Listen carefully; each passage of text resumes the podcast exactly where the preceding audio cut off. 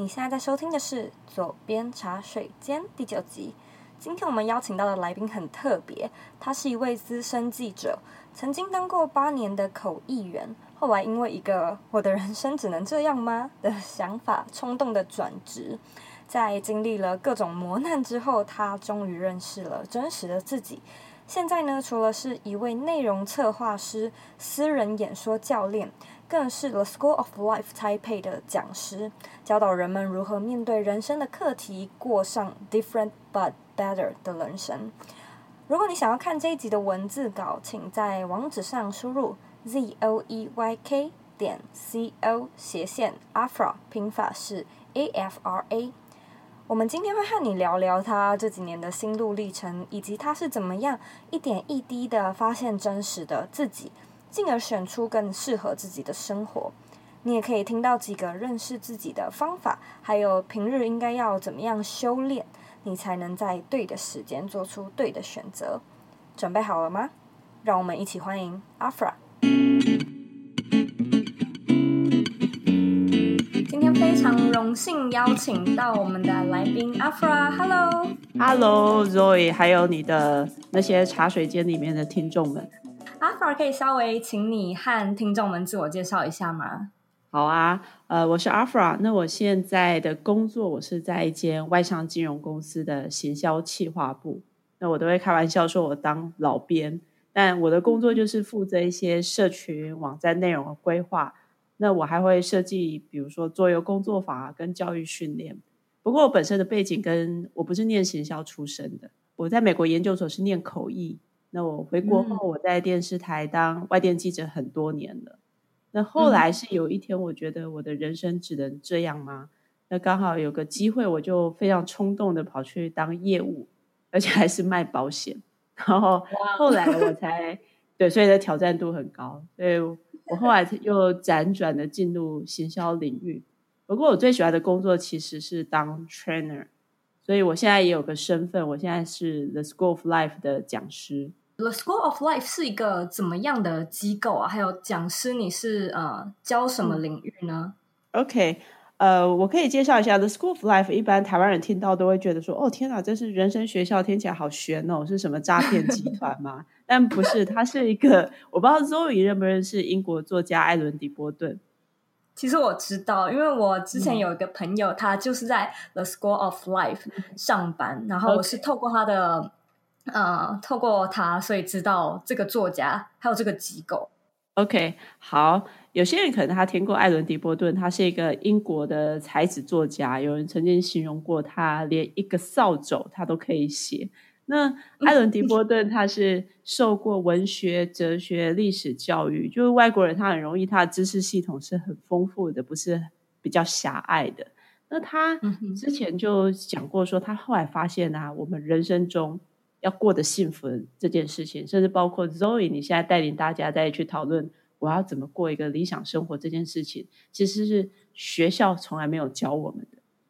那特别是情绪，对，是不是？所以你现在在找我们在打造自己理想工作的时候，其实你后来好像会发现，重要的可能不是你的技能，比如说 Zoe 你是设计师，可是当你要做一份理想工作的时候，可能你的面对挫折的能力、你的自信心，这个反而是更重要的。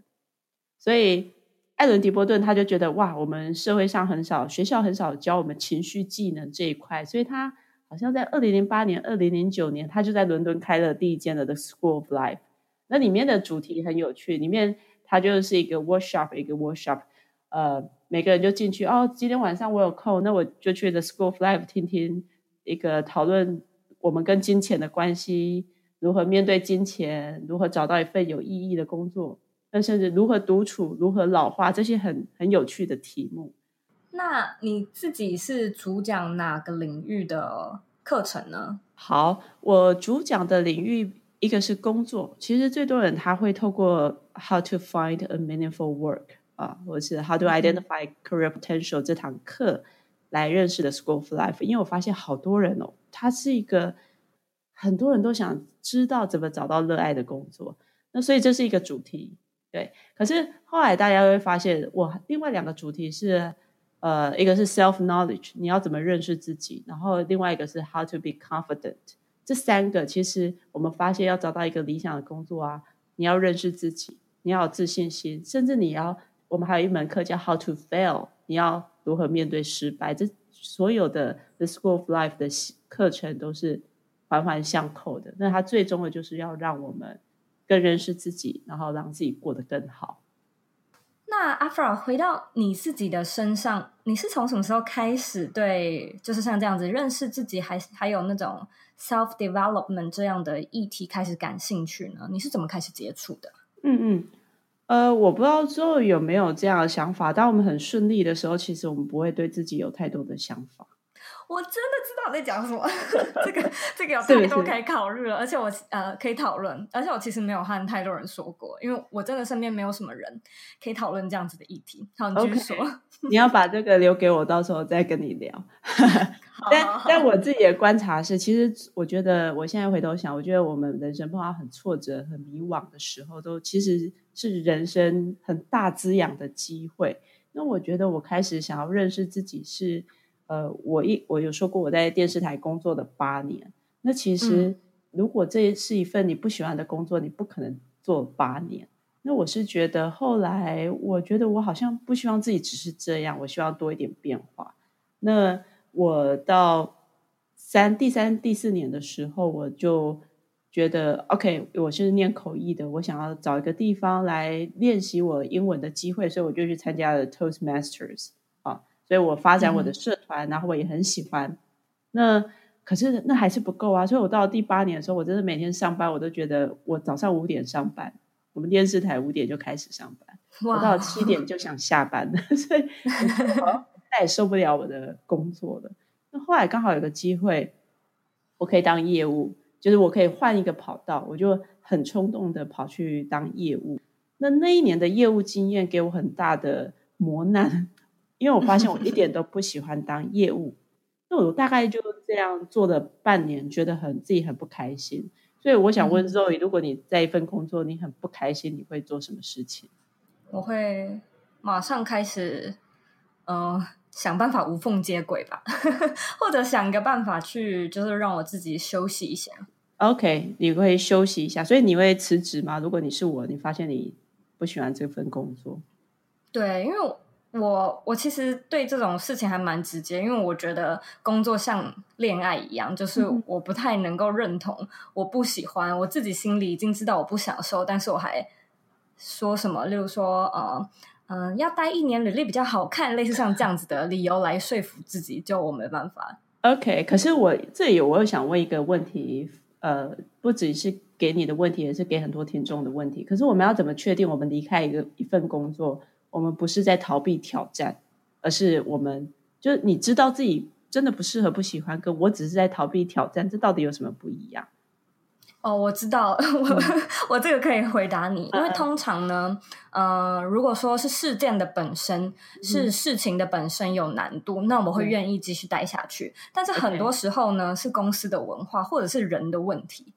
或者是我知道我自己的个性就是不喜欢啊。呃和那么多人频繁的接触，嗯、我可能比较喜欢数位的，对就是线上的东西。是这种时候我就不会考虑太多，因为我知道我自己不太适合。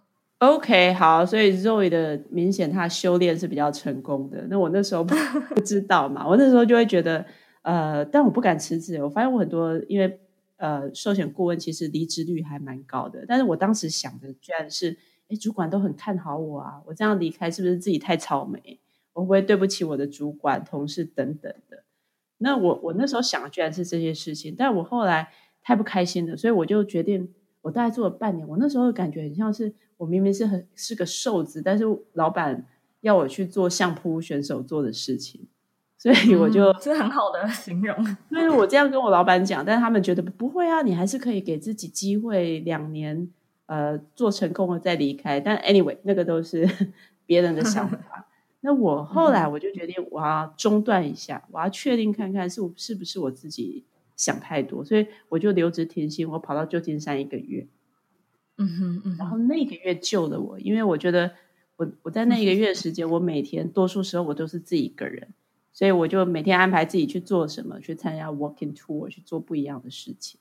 然后更有趣的来了，嗯、我很喜欢每天结束前写游记，我就每天写哦，然后每天放上 Facebook，然后我的朋友每天收看，就会好棒棒，你真的太会写了这样子。然后我就突然记起来，我从小时候念书的时候，我很爱写作，然后我还常常参加比赛。可是我出社会以后，我反正出社会工作以后，我开始没有东西写了。那有朋友就会问我说：“哎，你以前不是很爱写东西吗？怎么现在好像都没在看你写？”我记得我那时候说：“哎、嗯，我不知道写什么，就就生活嘛，有什么好写的？”所以我那时候看的书都是我们要怎么成功啊，怎么简报啊，就看一些那种非常商业 skill 的东西。嗯哼哼。可是我在旧金山的时候，我竟然有源源不绝的写作的灵感。那我这时候才发现，其实。没办法写作，并不是因为没有灵感，而是当一个人对生活没有期待的时候，我们是没办法打开感受的。那嗯嗯，感受没有打开，自然就写不出东西。所以这个月等于他给他让我知道说，哇，找到一个适合自己的工作是找到一个适合自己的生活方式是多么不一样。你整个人就要不就开心，要不就真的很很悲惨这样子。所以，嗯、所以我回台湾以后，我虽然又撑了几个月，但是我决定。最后对自己诚实，我就离开这份工作了。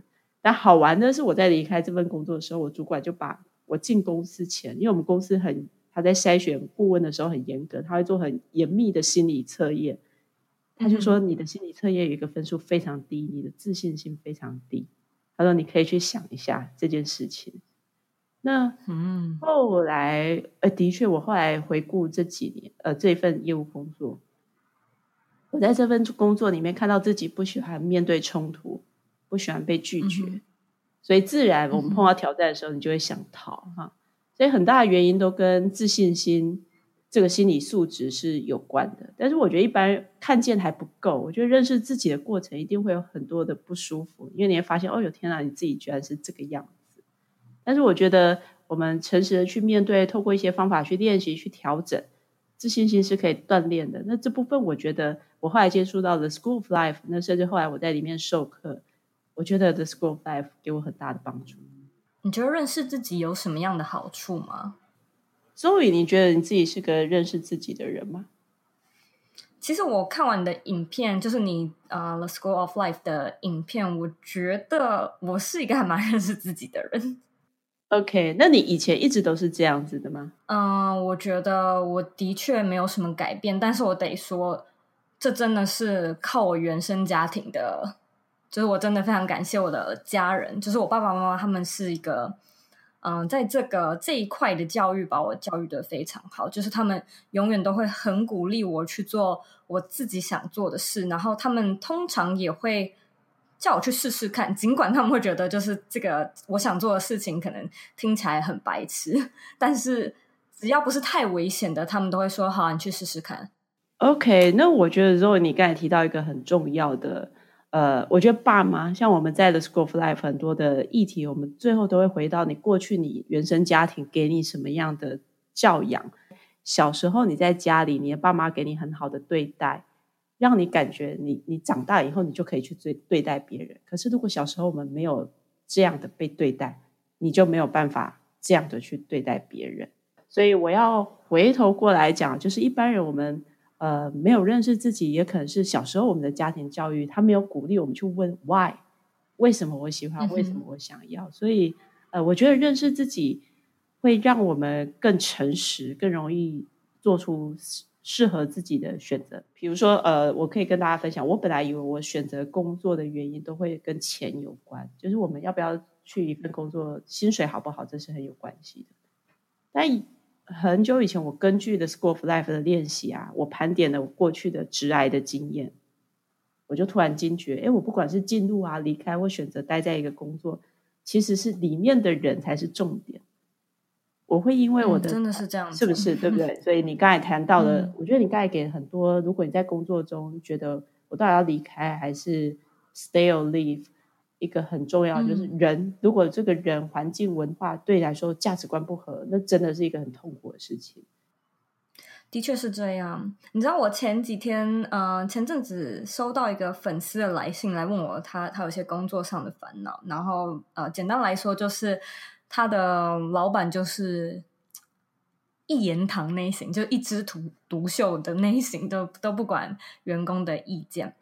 然后他来问我一模一样的问题，就你刚刚所问的，到底要怎么样去判断是自己嗯、没有办法 handle 这个新的挑战呢，还是这真的不适合自己？然后我听完之后，我就觉得说，你真的是可以去往一年后啊、两年后来到把自己放到那个位置，然后用第三者的眼光来看这件事情。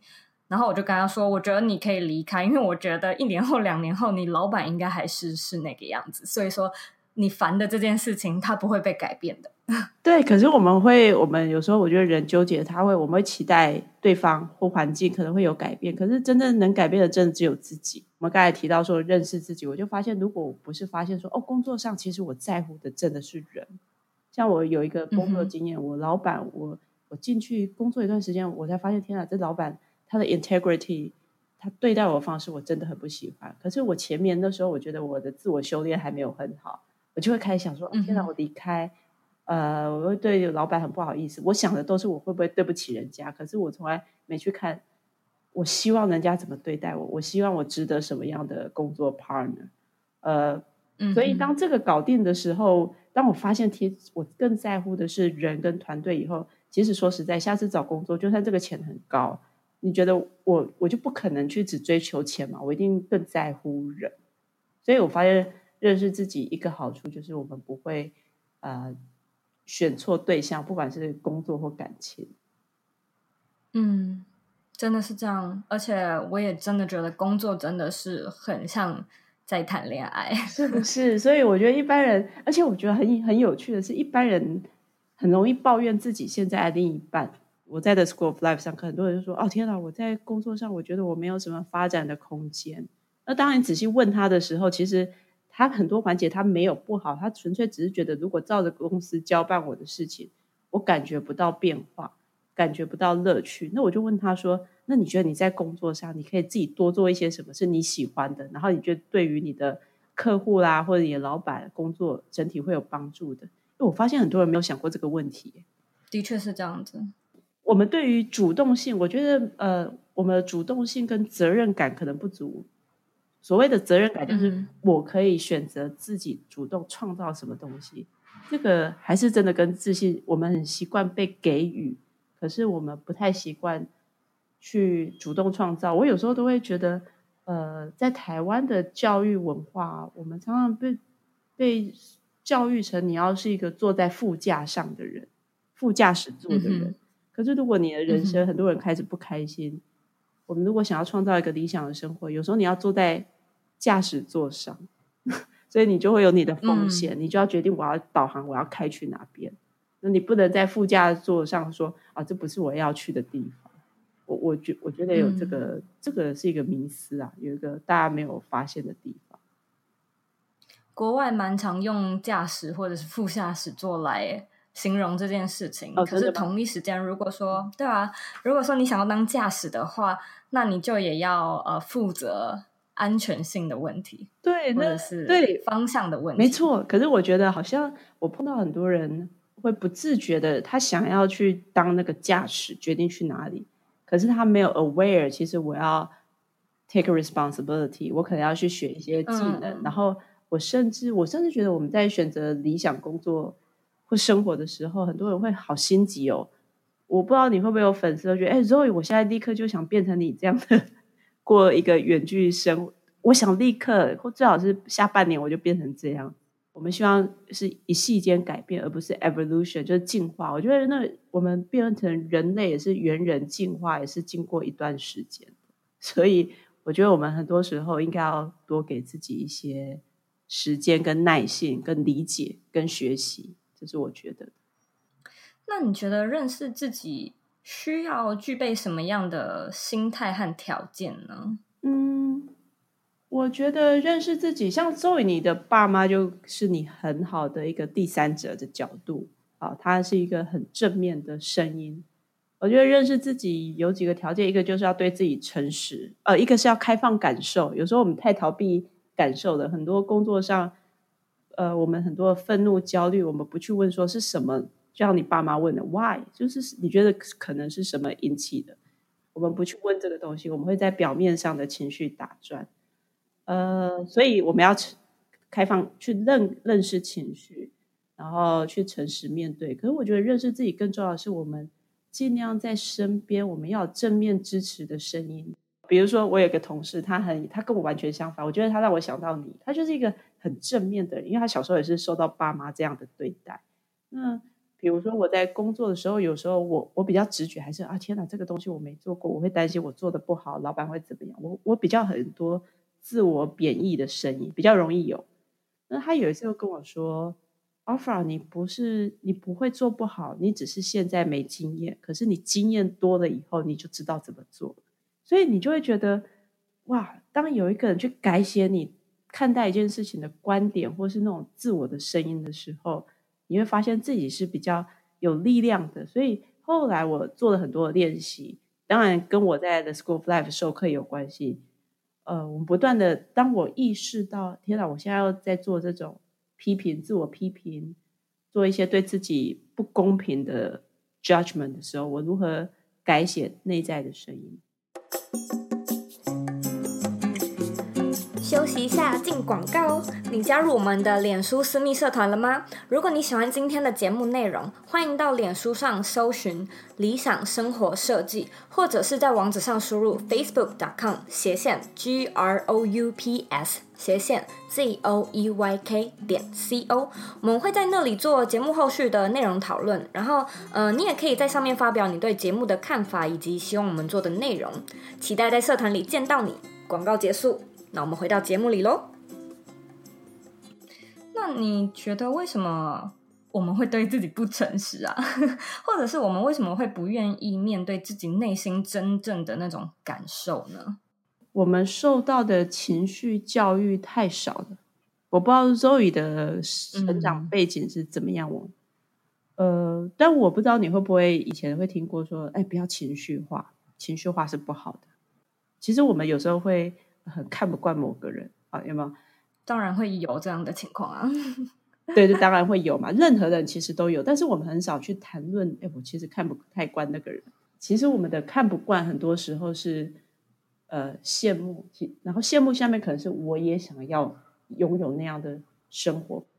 你讲的很对，因为我觉得为什么我们会不愿意诚实，其实这真的是和教育有关。因为老实说，我们内心会有一些真实的感受、欲望的东西，那是嫉妒或者是仇恨，那个东西就是很丑陋的嘛，所以我们就会不想要去展示啊，想要隐藏起来。可是我们从来都没有呃被教育过，说为什么要去面对，或者是有什么样的方法可以把这个负能量变成正能量。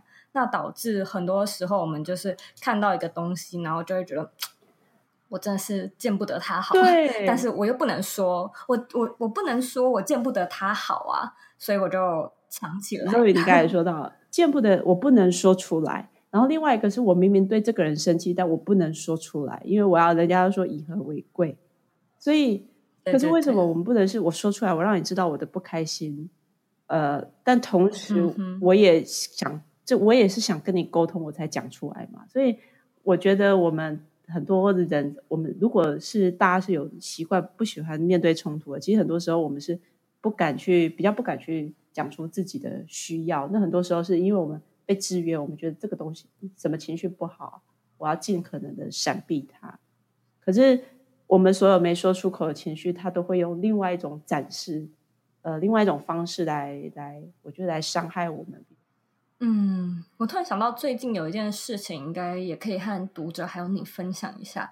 就是我最近开始去上瑜伽课，然后呢，嗯、前阵子来了一个女生，一个新的学员，呃，她感觉是非常有瑜伽经验的，但是我其实才刚入门嘛，所以就是有什么 pose 啊，嗯、或者是筋也不是特别开，那呃，很多的动作都没有办法做得很好。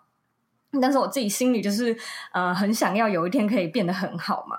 我就看到他，嗯、然后他就是什么动作都是非常完美，嗯、而且他的自信心是那种他的全身爆表，对，而且就是你感觉到，就算你离他就是两公尺远，都感觉到他被一个气场非常强的那种女生，她整个人被她的自信心环绕。然后她又是一个亚洲女生，而且就是我住的地方没有什么亚洲人，然后所有的我们什么的外形啊，然后包含种族都很相似嘛，我就突然间觉得我好像有一点一直在偷看他，嗯嗯嗯，我就没有很专心的看老师，然后我就一直在偷看他，然后我心里就开始产生那种很嫉妒的感觉。简单来说，我就是有点见不得他好，但是我当然内心也知道他一定也是练练了很多年。才可以有这样子的结果嘛？我为什么又会有这样子的一个不敢去面对这个？我明明知道这个事实，但是我还是觉得不开心。然后我就开始去想说，那我应该要怎么办？因为我也不想要被这种情绪笼罩嘛。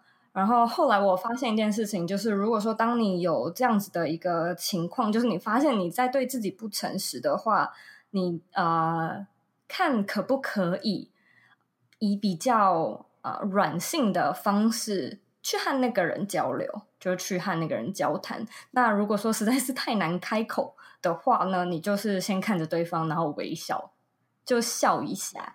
那这样子的话，就是虽然 那个笑容可能不一定很真实，但是你就笑，然后我觉得那个瞬间一切就会好很多。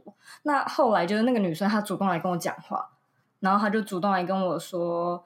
嗯，她也住在这附近啊，然后要不要就是交个朋友，类似像这样子。从那一瞬间，就是那个整个嫉妒的感觉都没了。然后后来我开始上课，然后他也在的时候，我就是非常专心的就闭上眼睛做我自己的动作，我再也不看他了。就是我发现，如果说你真的有这样子的心墙，嗯、觉得自己没有办法突破的话。你 either 就是可以去找一个人帮忙，不然就是你先试出善意，嗯、因为我觉得通常那都是自己的假想敌，那不是。对我，我我觉得 是是，我觉得情绪会让我们有很多假想敌。嗯呃，所以我觉得之后我听起来就是你，你开始想，哎，你怎么做到？或我想知道你怎么做到？哎，我们做个朋友，就是你把站在他对面，变成你跑到他的身边去。这样一来，你的整个人的感觉也变了。如果说我们现在在讲怎么认识自己，但是我知道呢，也有很多听众都会觉得他们不太认识自己，所以他们可能是那种根本不太知道自己到底要什么的，处在那样子的状况。嗯、你觉得，如果说是针对这样子的听众，有什么样的方法是可以改善的吗？好，认识自己，我觉得可以分几个层面的。像 Zoe，你的读者是比较多是跟工作相关的，也许有一些翻翻一些书，或者是如果你刚好在台北，你可以去 The School for Life 上课。但是我觉得更重要的是回到你的人生，你现实的人生中，尽量去看看你身边有没有一些比较正面的人。我说的正面不是那种什么事情他说哇你好棒你好美，不是，而是他会给你呃。他好像是你第三者，他会给你一个呃真实的 feedback，呃，就像我刚才说的那个同事或者 Zoe 你的爸妈，他会理解你想要什么东西，但他可以告诉你他观察到你怎么了啊。所以第一个是你要，你除了你以为的自己，你要去看看跟人家聊聊，你一些 mental 聊聊，他们眼中的你是什么。然后另外一个，我觉得不要，我觉得很多人会觉得他去上一个课，他要立刻找到答案。呃，看一本书，我的困难要被解决。呃，或我跟听完 Zoe 的广播以后，我要立刻找到我生活中的热情。可是真的不会发生这种事情。我觉得去拓展自己的经验，比如说，我要举例，我之前去参加 Toastmaster，我在里面待了好几年，到后来变成 trainer。呃，我以前从来没有想过我会，我跟 public speaking 有关。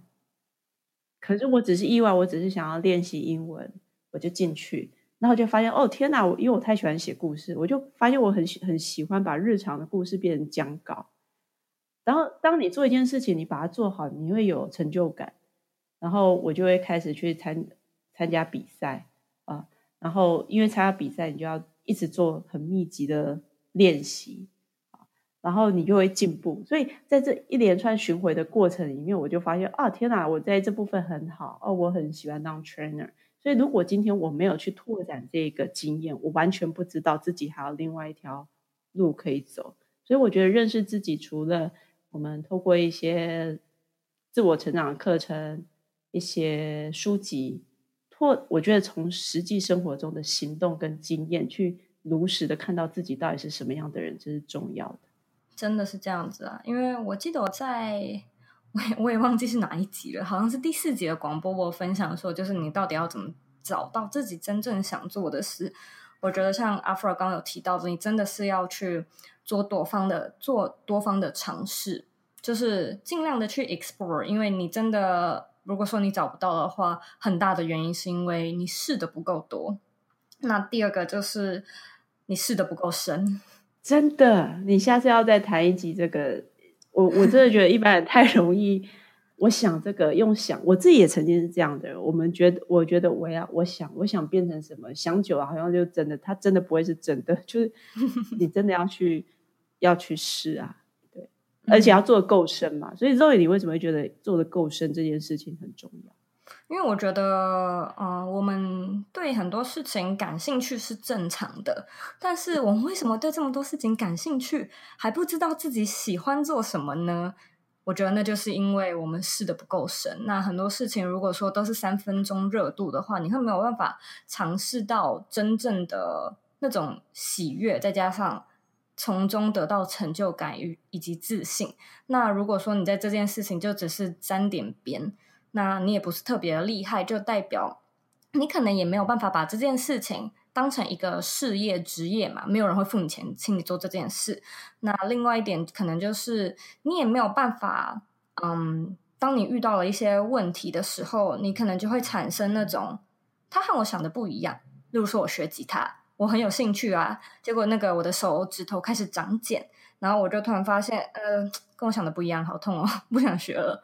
那你就你就会停下来嘛。尽管我一开始说我对吉他是有兴趣的，那如果说很多事情你都没有办法跨越那一步，你要么就是好真的知道自己不适合、不喜欢做那件事情，不然就是你没有办法去呃努力的熬过那段。因为你真的想要变厉害，然后真的想要得到很多人的称赞，甚至有一天把这个变成职业的话，你就是要熬过 手掌茧的那一段。对，我，我，我，我觉得你说的是我很有同感的，因为我觉得我们太 focus 在成功的经验，经验 所以我们没有看到那是多少失败，然后不断尝试在优化累积出来的。所以，即便在我在 The School of Life 讲呃 career 这件这个主题啊，我都跟很多人讲说。其实你重要工作不是换工作，哎，你重要工作是你投入你现在的工作，然后你真的去看到，你去建立成功经验。所谓成功经验是，哎，我发现有一件事情我做的还不错，他给我信心，然后我乐在其中。因为呃，只有真的只有这种东西，那个信心跟成就感出来，你才可以面对接下来，你才会有那种 OK，再碰到挑战，因为我过去的经验，我相信我可以找到办法克服它。然后你也只有透过深度的投入，你才发现啊，这真的就不是我的强项。那我可以呃想什么办法，想什么资源来给我互补。嗯嗯。那如果说听众想要改写啊，就是 reprogram 自己内在的声音，嗯，你觉得有什么样平日的小练习是平常就可以进行的呢？嗯，平常的小练习啊，我觉得。呃，嗯，我觉得现在听众可以写下一个东西，就是你脑袋浮现你想做的一件事情啊，你把它写下来，然后写下来以后呢，你再去同步的写下你内心同时浮出什么，哪些自我怀疑或担忧的声音。我们可以做一个练习，就是写下一件事情，我们可以用焦虑、愤怒这两个情绪最常有的去做练习。写下一件事情，什么让你焦虑？嗯，然后写下为什么你觉得呃，你觉得这件事情你可以做，为什么会焦虑？然后你可以做一些什么事情？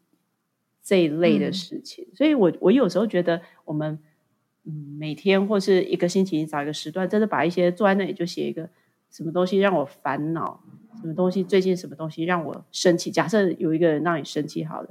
我的同事他那天做的，他对我讲一句话，我很生气。然后接下来你就问自己说：你觉得他会知道你的感觉吗？哦，那答案可能是没有。那你，你如果觉得你可以跟他讲清楚的话，你会想要跟他讲什么？那你觉得，然后接下来就是你可以，你觉得真的回到办公室以后，你觉得你可以做些什么事情？就是我们透过这样的、嗯、呃情绪，一些我们在这个 School of Life 叫哲学的沉思，你可以把一些情绪转换掉，嗯、那你就可以改写一些内在的声音。但的确呢，那个不太容易，因为我们比较习惯听到的是负面啊或自我贬义的声音。但我觉得这个练习是。非常有帮助的，即便你把它当成你的日记，每天的练习都很好。挑一件事情来分析，为什么我有这样的情绪，然后我可以做些什么事情，嗯、哪怕它只是一件非常小的事情。那我想问你，嗯，如果说现在的听众他可能面对的是，呃，他知道自己要什么，但是这可能在目前他所待的环境里面是一种。呃，与社会背道而驰的事情，嗯，那要怎么样去面对这样子的一个纠结呢？OK，背道而驰是什么样的背道而驰？例如说，他自己可能想要当谐星，uh -huh. 但是，嗯，原生家庭可能不希望。OK，类似像这样子的一个纠结。好，呃，我觉得我们刚才有讲到 rev 呃 evolution 不是 revolution，就是很多时候我们可以替。你往要去的方向做一些衔接，比如假设你今天想换工作或者你密谋一个计划，呃，你不一定要立刻告诉你的。我觉得我们最不需要做的事情是让其他人先去认同我们要做的事情。你我们可能需要做一些前期的准备，譬如我想当园艺师，我就去收集。就算我家人觉得哇，当园艺师他超不稳定的，可是我就慢慢的去。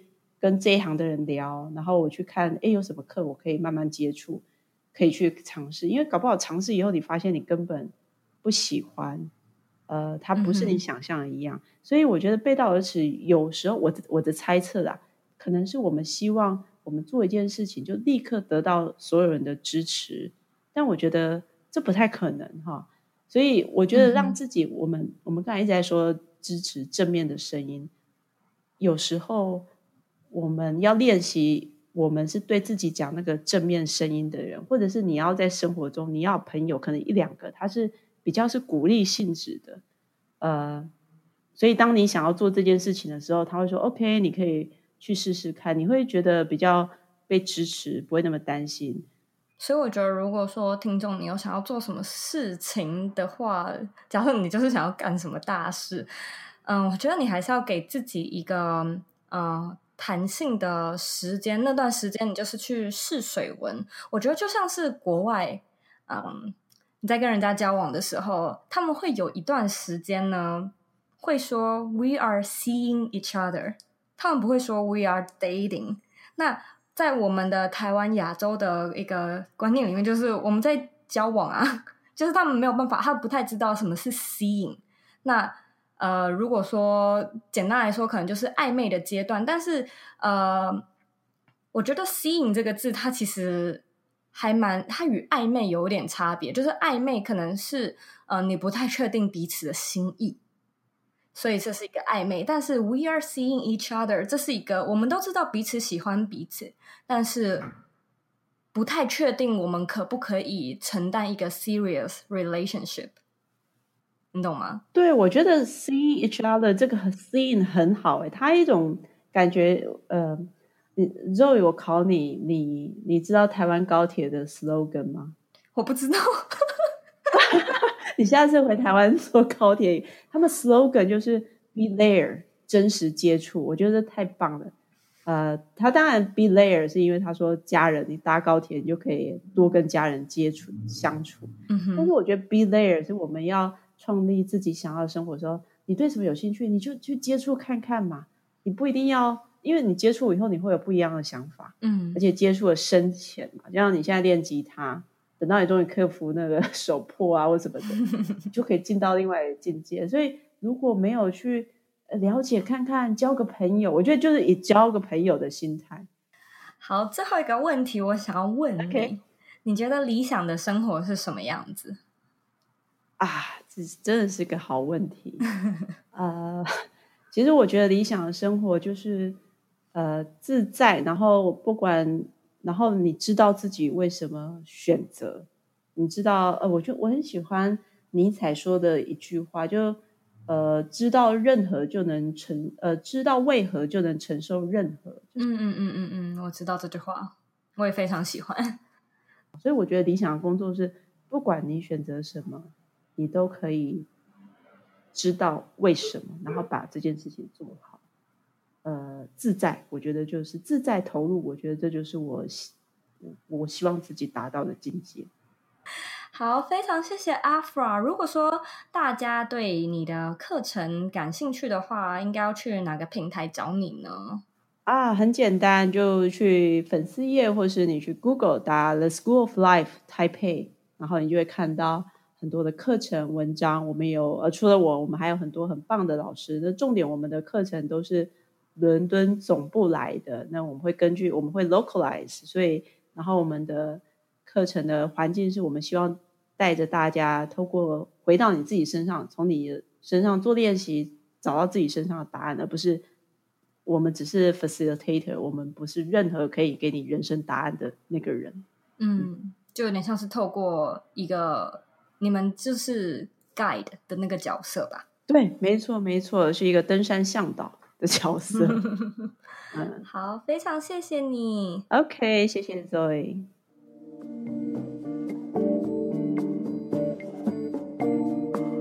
又到了重点 recap 的时间，让我们来复习一下今天的内容吧。一如何判断自己对工作是不适合还是无法接受挑战呢？请参考人为因素吧。